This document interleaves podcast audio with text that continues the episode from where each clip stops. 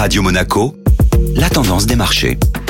Radio Monaco, la tendance des marchés avec Société Générale Private Banking. Bonjour Clémentine Rousseau. Bonjour Benjamin. Le marché dans le rouge en fin de semaine dernière.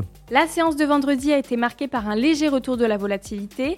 Les marchés d'actions européens ont terminé la semaine en baisse, avec notamment moins 1% pour l'Eurostock 50, le CAC 40, quant à lui, est repassé en dessous des 6600 points et les marchés américains suivaient le pli en milieu de séance vendredi. Tous les secteurs ne sont pas logés à la même enseigne sur les marchés. Les valeurs les plus sensibles à la reprise cyclique, très recherchée depuis le début de l'année par les investisseurs, accusent le coup en fin de semaine dernière, à l'image des secteurs bancaires, automobiles, pétrole et gaz, avec notamment entre moins 3 et moins 4,5% de baisse sur les titres tels que Société Générale, Total Energy et Renault.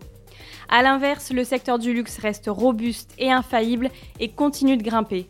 Kering, LVMH et Hermès enregistrent de nouveaux records et terminent la semaine en hausse avec entre plus 1 et plus 2% de performance. Clémentine Rousseau, merci. Société Générale Private Banking Monaco vous a présenté la tendance des marchés.